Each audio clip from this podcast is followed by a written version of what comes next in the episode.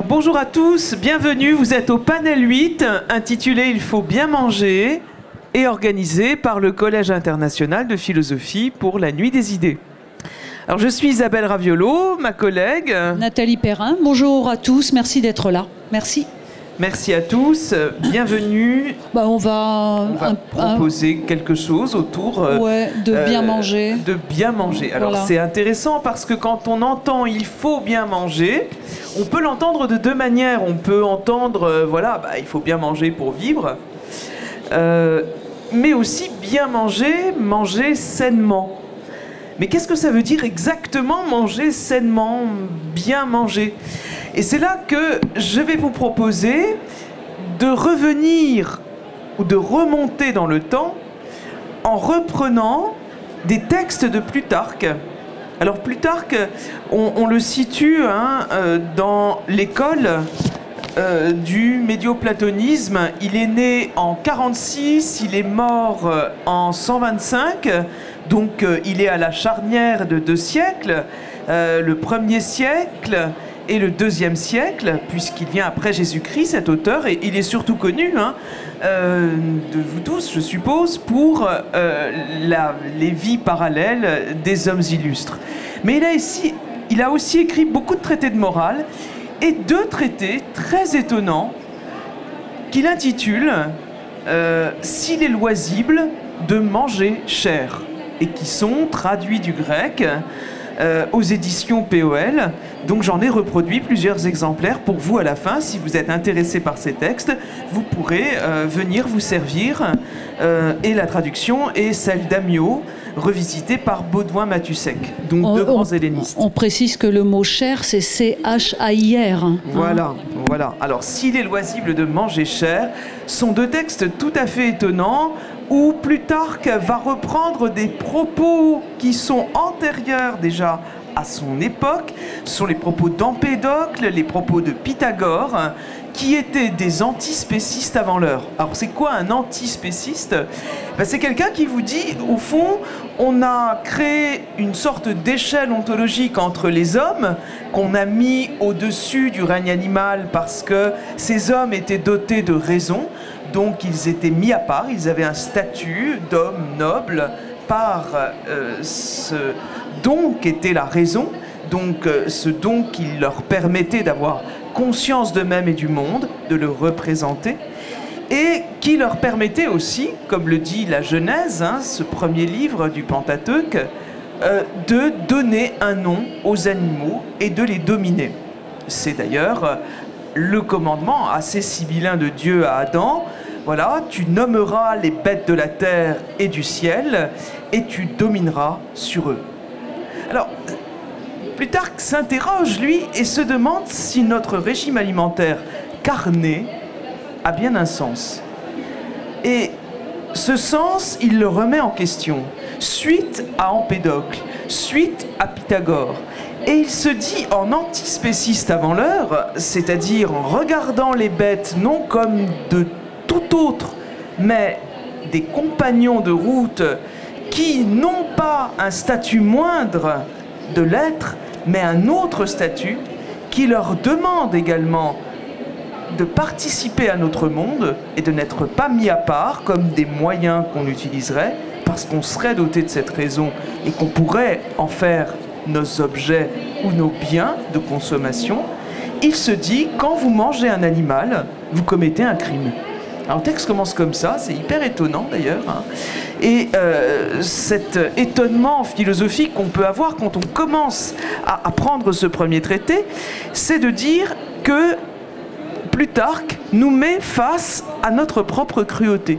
Et il dit d'ailleurs, vous ne supporteriez pas d'égorger vous-même une bête, de voir le sang couler et de manger sa chair. Qu'est-ce que vous faites quand vous mangez de la viande? Bah, Vous la prêtez, vous mettez des sauces, vous la faites bouillir, vous la faites cuire. Elle devient autre, cette chair. Et vous pensez en fait ne pas manger de la chair. Puis l'autre argument, c'est de dire, ben, quand vous faites ripaille de chair, dit-il, vous commettez un vice, celui de l'intempérance, c'est-à-dire que vous outrepassez les besoins naturels et nécessaires. C'est pas naturel de manger la chair pour Plutarque, c'est pas nécessaire parce que la terre, dit-il dans ses traités, nous fournit par ses légumes et par ses fruits tous les besoins que notre corps a. Troisième argument dans ces traités, c'est de dire que la chair alourdit l'esprit, que la chair nous rend bête, que la chair nous rend lourdeau, que la chair nous rend aussi inhumains. Et euh, nous développons tous les vices que nous connaissons et qui sont propres à l'homme, aux sociétés humaines, parce que nous avons ce régime carné selon Plutarque. Et alors, c'est intéressant parce que cette intempérance, on la retrouve dans tout le stoïcisme, hein, et c'est un manque de mesure en philosophie. Et l'intempérance, vous la retrouvez dans la première scène euh, du voyage de Shihiro de Miyazaki. Vous vous souvenez de cette scène? Quand les parents euh, se perdent parce qu'ils cherchent leur nouvelle maison et ils trouvent un parc à thème abandonné. Et là, le père est attiré par la bonne odeur de la chair, en fait. Hein, euh, et il se dit, tenez, tenez, c'est là, venez manger. Et il s'empiffre avec sa femme de chair, de viande. Et on les voit, la scène est longue, hein, on les voit manger goulûment, de manière intempérante, excessive, cette chair que la petite Shihiro ne veut pas manger. Et ce qui est intéressant, pourquoi je vous parle de Miyazaki alors que je vous parlais de Plutarque, c'est que Plutarque dit Tu ne sais pas, puisque l'animal est aussi doué d'une âme, c'est un vivant doué d'une âme, pour Plutarque, si tu ne manges pas une réincarnation d'homme. Donc c'est pour ça que pour lui, quand on mange des bêtes, on est peut-être inhumain, parce que ces bêtes sont d'autres personnes. C'est pour ça qu'il est antispéciste. Il ne les dévalue pas, il ne les met pas au rang d'objet, quelque chose d'inanimé, quelque chose de non-vivant, et voir quelque chose en plus qui n'aurait pas d'anima, de souffle, d'âme. Cette âme des bêtes, nous la mangeons aussi avec leur chair, même quand la chair est morte. Et vous le savez, dans le voyage de Chihiro, les parents vont être transformés en porcs. Alors ça fait référence à Homère tout de suite dans notre culture générale, puisque c'est Circé qui transforme les compagnons d'Ulysse au chant 12 de l'Odyssée en pourceaux, parce que les compagnons d'Ulysse se sont empiffrés. De quoi De viande. Dans Homère, justement. Hein. ils mangent la viande. Ulysse est très tempérant, il mange pas beaucoup. Il veut pas s'alourdir l'esprit, dit Homère. Et euh, Circé euh, le regarde, en tombe amoureuse et se dit voilà un homme qui n'est pas comme les autres, qui n'est pas comme ses compagnons. Et Shihiro aura à racheter l'âme de ses parents transformée en cochon, comme Ulysse aura à racheter l'âme de ses compagnons transformés en porc. Alors là, on trouve dans le voyage initiatique de Shihiro et dans la quête d'Ulysse euh, la même qualité humaine qui est celle de la tempérance, mais plus encore peut-être de la résistance. Et cette résistance, pas plus tard qu'il en parle dans ses très beaux textes, il dit résiste à ce ventre qui n'a pas d'oreille. Et c'est cette partie noble de l'âme qui doit y résister à ce ventre. C'est-à-dire que tu dois comprendre qu'en mangeant bien, en ne faisant pas d'excès, de viande surtout, tu seras un homme qui pourra avoir des idées claires, des idées distinctes et pratiquer la vertu. Alors je laisse la parole à Nathalie. Oui, alors euh, vous avez compris, on, partage avec vous euh, des textes qui nous ont plu euh, ben, par rapport à cette thématique du bien manger. Et voilà, moi je vais créer un. On, va, on, a créé toutes les deux un, écart historique, puisque moi je, reviens au XXe siècle. Je suis en France, je suis avec Roland Barthes et avec un, article qui s'appelle Pour une psychosociologie de l'alimentation contemporaine. Alors c'est intéressant parce que qu'est-ce qu'il montre dans, dans, dans cet article qui est paru en 1960 1961 dans les Annales hein, pour une psychosociologie de l'alimentation contemporaine. Bon, on pourrait peut-être euh, dire que, et je crois que c'est aussi un petit peu ce qui nous réunit, c'est que la nourriture, ça fait penser. C'est un objet de pensée. Euh, or, euh, il commence son article, Barthes, en, disant que finalement la, question de l'aliment devrait nous interroger, devrait interroger la recherche en tant que l'aliment est il dit quelque chose de nous. Bon. Alors, il commence par, par un exemple. euh, voilà, si vous avez l'occasion de, de regarder en ligne ce, texte euh, pour une euh, psychosociologie de l'alimentation contemporaine, il est, il est lisible de manière gratuite. Alors, il dit euh, que euh, le, sucre, alors il prend l'exemple chez les Américains, le sucre, euh, ou chez les Français le vin, sont des institutions. Alors qu'est-ce qu'il entend par institution? Il dit, bah, elles impliquent, hein, ces aliments, impliquent, en tant qu'ils sont institutions, impliquent des images, des rêves, des tabous, des goûts, des choix, des valeurs. Et il dit, euh, aux États-Unis, les habitants des États-Unis d'Amérique consomment presque deux fois plus de sucre que les Français.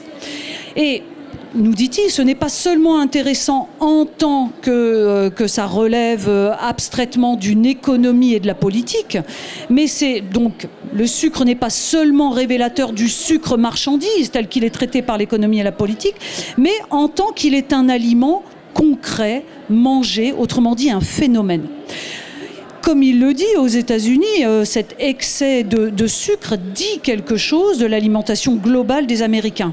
Euh, voilà, par la saturation des pâtisseries, euh, le développement des glaces et des gelées, des sirops qui découlent de, ce sucre. Et que les Américains incorporent aussi dans des mets que les Français on- n'ont pas l'habitude de, goûter, des viandes sucrées notamment, hein, puisque le sucre se mélange à la viande. Alors qu'est-ce que, qu'est-ce que montre là Barthes il montre que le sucre, par cet exemple des États-Unis, peut être un modèle de recherche. Et euh, surtout de sortir cette idée que l'aliment ou l'alimentation ou l'interrogation sur notre nourriture euh, serait seulement liée à l'économie politique, à la recherche d'économie politique. C'est plus, donc l'aliment, c'est plus qu'un élément euh, de, voilà, d'une recherche qui toucherait uniquement des économistes, des, voilà, en, politique, mais c'est aussi une manière de, pour d'autres chercheurs de réfléchir à ce que nous montrons de notre société. Euh, par exemple, pour le psychosociologue, de s'interroger sur la liaison constante euh, du niveau de vie et de la consommation par rapport au sucre. Ou alors pour l'historien, euh, de montrer qu'il y a des voies d'acculturation du sucre américain. Euh, par exemple, le sucre, ce- cette incorporation du sucre un petit peu partout dans la nourriture américaine, ça vient aussi des Hollandais, des Allemands qui pratiquent une cuisine sucrée-salée. Autrement dit, ce que montre euh, euh, Barthes et qui est, euh, je crois, intéressant pour nous, c'est que euh, le sucre, c'est pas seulement un aliment, mais c'est aussi une attitude qui est liée à des usages ou à des protocoles et qui ne sont pas seulement alimentaires. Et il prend cet exemple encore aux États-Unis des diary bars qui sont sans alcool. Mais dans lesquels on rencontre une surabondance de boissons sucrées. Alors Barthes nous dit, c'est le signe de quoi? Eh bien c'est le signe, ce sucre-là, hein, ces endroits où on peut manger, boire uniquement du sucre et non pas boire de l'alcool, eh bien c'est le signe de vivre sa journée pour un Américain, c'est-à-dire le repos, le voyage, l'oisiveté. Autrement dit, l'aliment montre euh, un rapport au temps euh, qui est propre à une culture. Euh, donc cette contribution de Barthes à une psychosociologie de, de l'alimentation euh, française euh, démarre comment? Je vous le disais à l'instant, il démarre. euh, bon, il va d'abord à l'encontre de cette idée que notre nourriture ne serait pas signifiante Euh, et que voilà, elle serait même euh, d'ailleurs pour la plupart des chercheurs futile. Elle a un côté futile et même culpabilisant. Il est culpabilisant de travailler sur ce genre d'objet de la réflexion. Or, ce que nous dit, ce que nous dit Barthes, c'est que le produit acheté euh, autrement dit vécu par le consommateur, n'est pas le produit réel. Il est bien plus que cela, il est bien plus que le produit acheté. Qu'est-ce que la nourriture, nous dit-il? C'est pas seulement une collection de produits justiciables, hein, d'études statistiques ou diététiques, mais c'est aussi un système de communication. Euh, c'est un corps d'image, l'aliment que nous ingurgitons. C'est un protocole d'usage, de situation et de conduite. Alors, comment euh, faudrait-il étudier cette réalité alimentaire élargie, nous dit-il, euh, jusqu'à l'image et au signe? Eh bien, il faut prendre les faits alimentaires tels qu'ils sont, hein, partout où ils se trouvent. Autrement dit, il y a une part d'observation directe. Mais ça suffit pas, parce qu'il y a une part aussi d'observation indirecte déclenchée par cette recherche. Autrement dit, l'aliment nous dit quelque chose de la vie mentale euh, d'une société et de nous-mêmes, d'une population donnée, autrement dit. Donc, il faut soumettre ces matériaux, ces matériaux de l'alimentation, à une analyse, nous dit-il, immanente. Alors c'est quoi cette analyse immanente euh, de notre alimentation? Eh bien, euh, c'est en tant que l'aliment constitue une information, en tant qu'il est signifiant. Euh, il n'est pas seulement objet de motivation plus ou moins consciente, mais il est un véritable signe. Autrement dit, il est une unité fonctionnelle. C'est presque comme si notre aliment était un langage par lui-même. Hein. Il est porteur d'un véritable signe. Euh, il, est finalement, il vient structurer une communication euh, qui nous échappe peut-être et, que Barthes nous dit, voilà, elle est là. Il, faut affleurer à cette communication par l'aliment, il faut le regarder. Autrement dit, la nourriture, c'est un système de communication, euh, je dirais presque comme un autre, euh, en tant qu'il y a une articulation à travers les aliments d'un système de parler notre monde et notre société. Euh, et alors c'est aussi intéressant, c'est que euh, soumettre ces faits à, l'épreuve d'une analyse immanente, comme il le dit, hein, ces faits de nourriture, c'est montrer aussi les, différences qui sont, qui sont produites. Par exemple, il a des exemples formidables hein, dans cet article qu'est-ce qu'a produit le passage du pain normal au pain Qu'est-ce qui, qu'est-ce qui affleure hein, entre ce passage, entre cette différence? Euh, bah, C'est le passage de la vie normale, le pain, hein, le pain normal, c'est la vie quotidienne, hein, la vie au quotidien, alors que le pain demi, c'est je, je suis dans un état de réception, je reçois plus que je ne vis. Autrement dit, il y a bien là une différence de signifié. Un autre exemple, nous dit-il, c'est quoi le passage du pain blanc au pain noir ben, C'est le passage euh, paradoxal, hein, alors que le pain blanc était un signe de raffinement, euh, eh bien c'est le contraire, le pain noir est devenu raffinement, mais ce n'est plus le pain blanc qui est adopté comme signe extérieur de raffinement. Et on pourrait comme ça multiplier les variétés d'un aliment, autrement dit en multiplier les unités signifiantes. Euh, et le postulat de, de Barthes, c'est bien de dire que les unités signifiantes sont plus subtiles que les unités commerciales. Il est trop facile euh, de ramener la nourriture du côté du commerce. Ça ne dit rien de ce que nous sommes et de ce que nous vivons et surtout de ce que nous voulons projeter avec nos aliments. Hein. Euh, pour lui, le sens s'élabore non pas dans la production, mais dans la transformation de ce que nous faisons avec ces aliments que nous paraissons seulement recevoir. Bon, même en les recevant, nous disons quelque chose et nous portons quelque chose de nous-mêmes et plus généralement d'une société. Et nous dit-il peut-être aucun aliment n'est signifiant par lui-même. Il devient signifiant parce que nous en faisons. Euh, et c'est peut-être un des postulats de, de sa recherche. J'aurai l'occasion peut-être de, reparler de, de, Barthes en détail. Euh, oui, euh, avec plaisir. c'est vraiment très intéressant, Nathalie. Et, et, je me posais la question en t'écoutant par rapport à ce signifiant et ce signifié que tu rappelles, qui est présent dans cet écrit de Barthes, que l'aliment consommé, qui est un prolongement de nous-mêmes, qui parle de nous-mêmes, euh, est aujourd'hui consommé tout le temps. C'est-à-dire que les gens n'ont plus d'heures de repas. Ils mangent pratiquement tout le temps, debout dans la rue. Euh, et aux États-Unis, c'est assez étonnant. Hein. J'avais été surprise moi-même lors de mes séjours euh, états-uniens de voir ces personnes constamment consommer de la nourriture.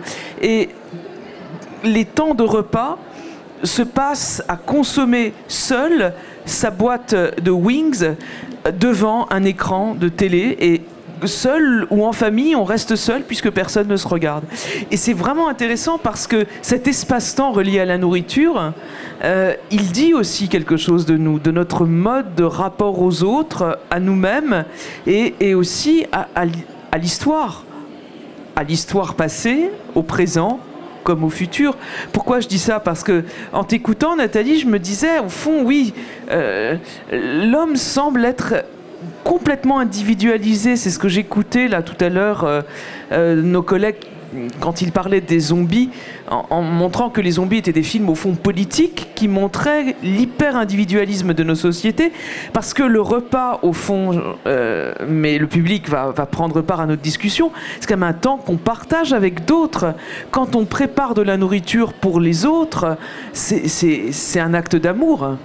C'est une manière de euh, faire l'amour au, sens voilà plus large que l'expression qu'on entendrait tout de suite, c'est-à-dire de dire ou d'exprimer cet amour pour les autres. Alors on va euh, euh, décorer un repas, une table, préparer un mets, faire attention aux couleurs. Et, et ça, c'est comme un tableau qu'on composerait et qui ne s'adresse pas qu'à nous, isolés dans notre coin. Et ayant ce rapport hyper affectif au sucre, justement. Ce sucre qu'on consomme jusqu'à euh, ne plus s'arrêter parce qu'il y a comme une addiction là-dedans. On, le consomme surtout tout seul, au fond. Et c'est ça qui est, qui est intéressant parce qu'on a l'impression que ce sucre qui nous fait du mal, qui nous alourdit, nous appesantit, nous isole aussi. Mais quand on commence à repréparer notre pain, notre gâteau, notre tarte, et qu'on réfléchit à ce qu'on met dedans par rapport à ceux qu'on invite, ça change tout, je trouve. Oui, alors le Barthes euh, d'ailleurs termine euh, son texte en disant que euh, peut-être que ce vers quoi on se dirige, je rappelle qu'il écrit en 1961, donc il faudrait peut-être réactualiser pour aujourd'hui toutes ces données, mais en tout cas c'est intéressant pour, pour y réfléchir. Mais il, dit quelque chose comme ça, je, me permets de lire. La nourriture en somme va perdre en substance et gagner en fonction, hein, parce qu'il insiste sur la nourriture fonction sur une nourriture qui finalement indique ce que je suis en train de faire, le sport que je suis en train de faire, euh, le, repas d'affaires que je suis en train de faire. Donc c'est un indicateur, c'est une posture la nourriture. Donc il dit la nourriture en somme va perdre en substance Hein, donc en, essence, en faisabilité, euh, en, communication, euh, et gagner en fonction. Cette fonction sera générale, reprendra des activités comme le déjeuner d'affaires ou des repos comme le café, mais la rigueur même de l'opposition entre le travail et la détente risque de faire disparaître peu à peu la traditionnelle fonction festive de la nourriture, et ça je trouvais c'est très intéressant, peut-être vous allez rebondir là-dessus, il y a quelque chose de de, cette fête, hein, de ce partage qui nous, voilà, qui nous rappelle aussi la question de l'amitié. Bon, euh, euh, bien manger, c'est aussi manger avec qui, enfin, et comment, enfin, et qu'est-ce qu'on fait quand on, quand on mange. Hein. Le bien manger, c'est aussi avec l'autre, c'est aussi la question du partage. Bon, donc là, il y a dans, dans la fin de cet article de Roland Barthes une espèce de, je crois, de diagnostic un petit peu de ce dans quoi on est. Hein. On est moins festif, on est entre le loisir et, euh, et le travail. Hein. Et l'activité non plus. D'ailleurs, il fait une différence entre activité travail et loisir euh, festif. Hein. Je trouve ça très intéressant. Mais ça nous ramène à plus tard et à cette euh, relation que nous pouvons avoir aux bêtes. Et si nous pouvons continuer à manger de la viande, il faudrait peut-être s'intéresser à la manière qu'on a d'en manger et euh, arrêter cet abattage en série, euh, voilà, qui euh, complètement inhumain, quoi. Voilà. on est censé discuter avec vous et vous passez le relais. Oui. Alors, faut pas hésiter parce que on, lance des pistes et puis on est là pour pour partager avec vous. Voilà. Il y a un micro qui circule. N'hésitez pas. Et donc, pour ceux qui sont intéressés, vous aurez les textes de plus tard qu'à la sortie, bien sûr. Alors allez-y, euh, posez-nous des questions, monsieur. Ou voilà, partagez vos expériences de nourriture, du bien manger, ce que vous entendez par bien manger. Bonsoir, merci, c'était très intéressant. Euh, je, suis, assez surprise, je veux dire la même chose que je viens de dire à un atelier précédent, sur l'amalgame que les Français font, je ne suis pas français, hein, donc que les Français font aujourd'hui entre eux-mêmes et les Américains. Vous avez dit tout à l'heure que euh, les heures de repas disparaissent en France, moi je ne le vois pas en tout cas dans les, dans les rues de Paris. Je pense que la, journée est rythmée par les heures euh, d'ouverture des restaurants, heureusement. Euh, moi, je suis, j'adhère totalement à ce principe. Et par contre, donc, enfin, je suis jamais allé aux États-Unis. Vous avez dit que pendant vos, vos, séjours états-uniens, vous avez été surprise par le fait que les Américains mangent tout le temps. Mais est-ce que, enfin, vous avez assimilé la France aux États-Unis et je comprends pas cette cette adhésion inconditionnelle au modèle américain qui est partout. Donc on a parlé des zombies tout à l'heure, euh, il, y a, une demi-heure. Maintenant, quand on parle de la d'une autre institution euh, en France que qu'est la nourriture, on s'assimile aussi aux Américains. Pourquoi cette euh, pourquoi cette, cette assimilation et pourquoi cette américanisation des esprits et des comportements? Oui, euh, merci de votre question, elle est vraiment intéressante. Euh, je, répondrai en deux temps. Le premier serait, le premier argument serait de vous dire euh, qu'on peut envahir un pays sans l'occuper. Et la meilleure manière d'envahir un pays, c'est par la langue, le globish, et par la nourriture le pain de mie à l'américaine, à Riz, euh, euh, les glaces à l'américaine, euh, les manières de se comporter à l'américaine. Moi, je vous dis ça, et, inconsciemment, j'ai assimilé deux pays. Merci, parce que c'était inconscient, mais vous m'avez permis de le voir. Parce que je suis toute la journée avec des jeunes de 18, 20 ans, entre la fac et le lycée, et je vois comment ils font, quoi.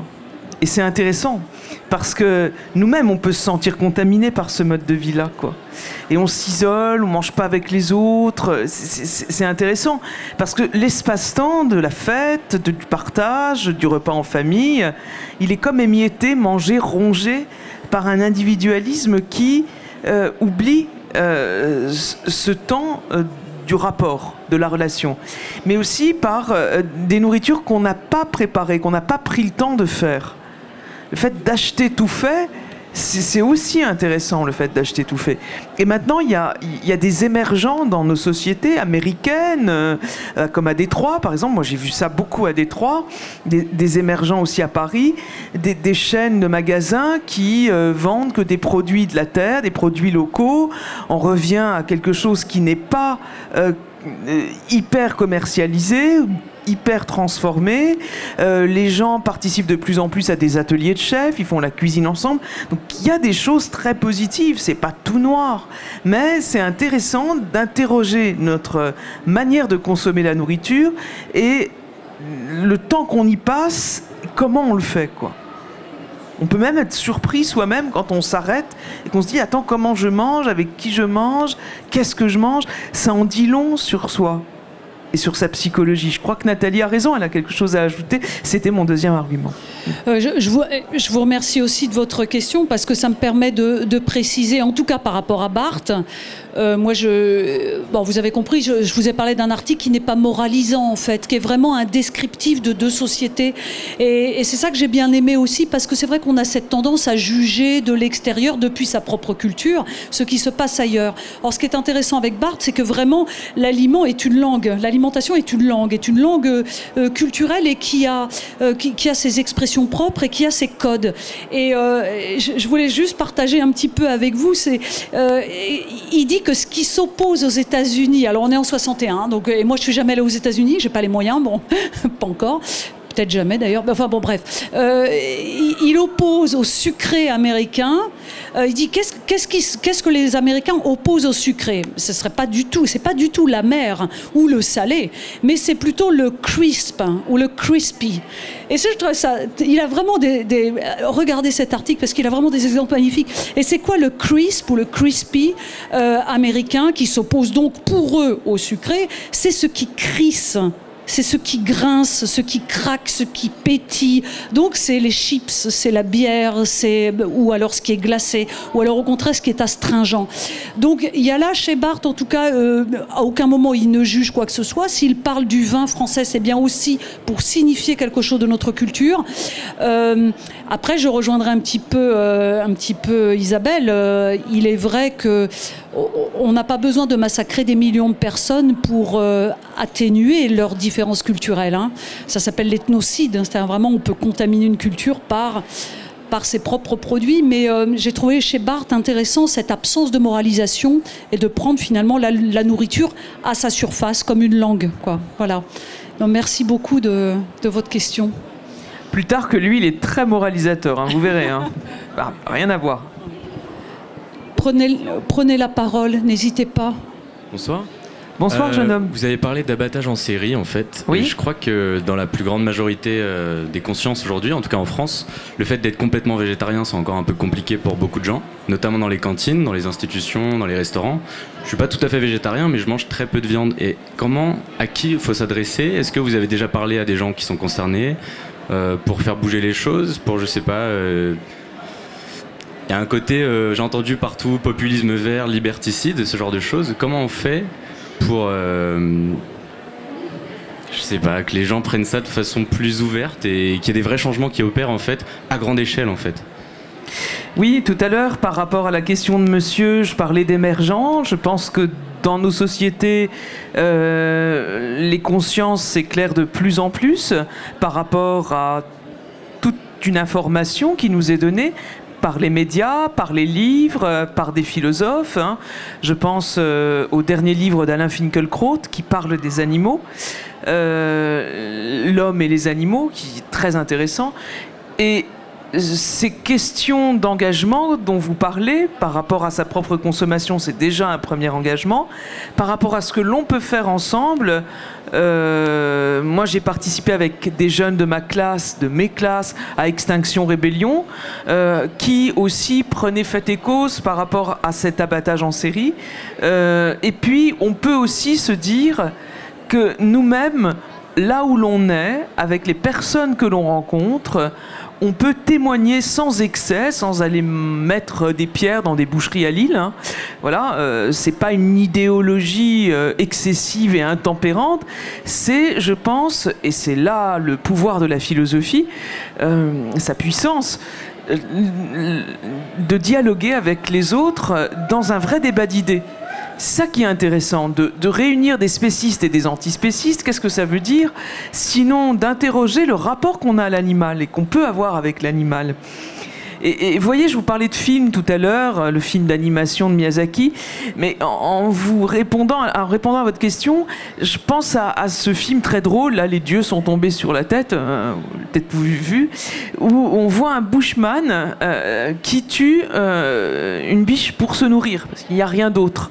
Et quand il la tue, il la tue d'une flèche, très rapidement. Elle n'a pas le temps de souffrir. Et ensuite, il enlève la flèche, il lui dit quelques mots en bushman, et il lui remercie, il la remercie, pardon, de lui donner sa chair à manger.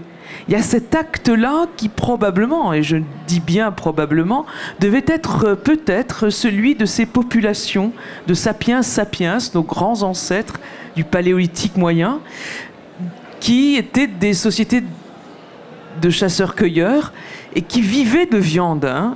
Mais ces animaux, ils avaient un rapport avec eux, un rapport de conscience, de représentation. On le voit à Chauvet, bon, on voit la réplique, hein. Euh, on le voit à Lascaux, toutes ces bêtes qui peuplent leur imaginaire, qui peuplent leur représentation, ce sont des hôtes de leur propre repas. Ce sont des bêtes qui leur permettent de continuer à vivre et qui leur donnent aussi une énergie. Hein, vous, savez bien, les gens qui vous reprochent d'être végétarien aujourd'hui, vous disent oui, mais si tu manges pas de viande, tu n'auras pas assez de fer, tu n'auras pas tous les oligo-éléments, tu pourras pas les trouver ailleurs. C'est intéressant parce qu'on a peut-être des idées reçues là-dessus, et, que cette viande qui, qui nous est donnée aujourd'hui à consommer parce qu'elle aurait des vertus n'est peut-être pas celle euh, que l'on tuait quand on pouvait, euh, voilà, chasser les bêtes dans la forêt et vivre de cette chasse, des fruits de cette chasse.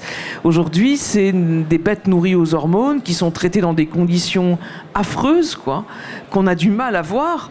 Et du coup, qu'est-ce qu'on mange, quoi? On sait plus ce qu'on mange. Mais comme c'est tellement transformé, c'est tellement joli, le, steak fleuri-michon, là, euh, dans l'assiette, euh, on, on voit pas. Euh, quand vous allez dans maternelle, les poissons, les gosses, ils dessinent des carrés des triangles. Il n'y a plus le poisson. C'est quoi, au fond Maintenant, ce qu'on mange, on ne le sait pas. Et cette absence de conscience, c'est peut-être là qu'est la vraie question. Quel autre rapport, tout en continuant à manger de la viande modérément, peut-on avoir avec l'animal euh, en, en retrouvant un partenariat intelligent, un dialogue entre les hommes et les bêtes Merci de votre question, c'est vraiment intéressant. Si vous avez d'autres questions là-dessus, ou sur euh, Barthes, ou sur Plutarque Merci. Une re-question sur, sur Roland Barthes. Du coup, quel, quel regard porte-t-il sur le vin? Alors, le, le vin, part, à c'est. part le fait que c'était une institution française, mais est-ce qu'il avait un jugement de valeur sur le vin ou euh, Non, absolument pas un jugement de valeur, mais plutôt euh, une boisson comme euh, di- diagnostic, là encore, d'un mode culturel propre à un peuple.